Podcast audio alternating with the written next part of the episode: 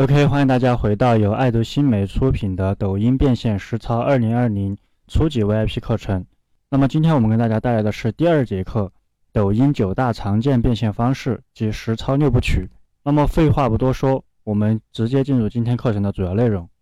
OK，那么在我们的屏幕上面呢，大家可以看到我们这节课呢其实有三个小节的内容。第一个是抖音九大常见变现方式，第二个是如何进行账号定位，第三个是抖音账号实操六部曲。那么我们分别来看一下，首先是这个抖音九大变现方式。那么这九大变现方式分别是：第一个账号买卖，第二个微信引粉，第三个作品带货，第四个直播带货，第五个是直播打赏，第六个是知识付费，第七个是付费培训，第八个是代运营，第九个是广告收入。相信大部分的小伙伴或多或少的知道一些关于抖音的一些变现方式，但是可能知道的并不全。那么接下来我们逐一跟大家剖析一下每一种变现方式，它具体是一个什么样的操作形式。首先，第一个是账号买卖。那么这种做法是什么呢？就是通过批量的去运营，然后积累粉丝。当你的一些账号积累到一定量的粉丝之后，再通过这种交易的平台，或者说通过一些账号交易的社群，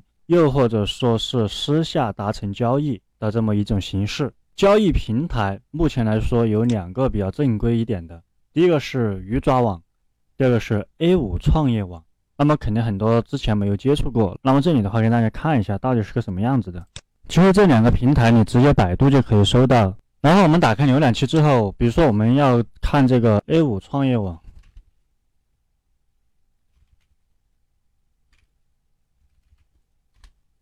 直接百度就可以了。然后进来之后呢，就是第一个，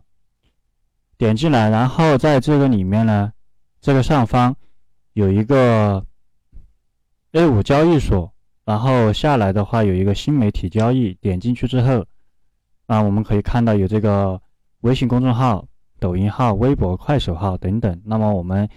点这个抖音号进来之后，可以看到有很多的这种，比如说认证状态，这个账号。啊，是未认证的还是已认证的，以及这个点赞量，然后是这个账号的一个领域，什么搞笑啊、电影啊、情感啊、教育啊等等等等，然后就是这个注册的时间以及这个粉丝量，啊，还有这个粉丝的偏向，男粉多呢还是女粉多，或者说男女差不多。然后这个地方呢还有一个展开的，有一些关于其他的一些指标都是可以看的。当我们去筛选的时候，这个是可以多选的，这个根据自己的情况。这个地方我们只是站在一个买方的角度去看待这个事情。如果你是卖方的话，你其实没有那么多要关注的。那么下来之后，其实这个下方呢有很多这种抖音号，我们可以看到的是什么呢？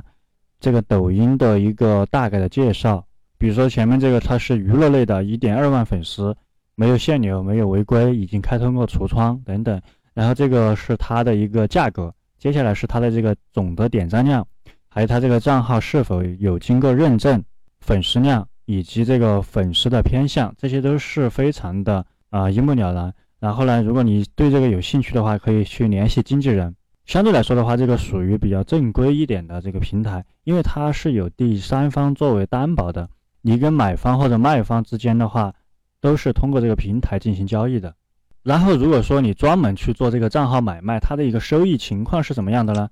那么它是按照粉丝量以及领域来计算的，这个粉丝的价格是在两分钱到五毛钱一个。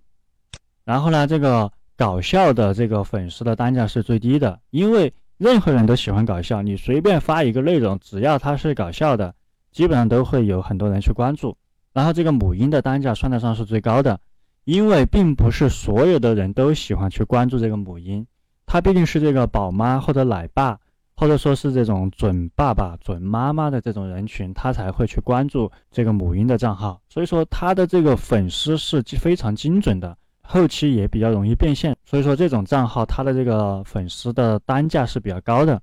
然后呢，这种适合什么样的人去做呢？其实所有人都可以去做，但是我不建议我们的学员去做这种，因为这个的话确实是一锤子买卖。你去孵化一个账号出来，你就指望那一波粉丝，然后给你赚点钱。其实这个的话，虽然说它是一种变现的方式，但是并没有实现一个利益最大化。所以说不建议我们的学员去这样去做，除非有一种情况，你可以去卖号。那就是你这个账号可能因为一些原因啊被平台限流，然后你后续可能再怎么做都做不起来。这个时候的话，如果考虑到脱手的情况下，你可以去这个进行交易。这个说的有一点不地道哈，但是确实是。但是这种情况，如果你不去卖的话，可能就直接砸你自己手里面去了。但是其他情况呢，我们也不建议你这样去做。OK，我们稍后继续分享。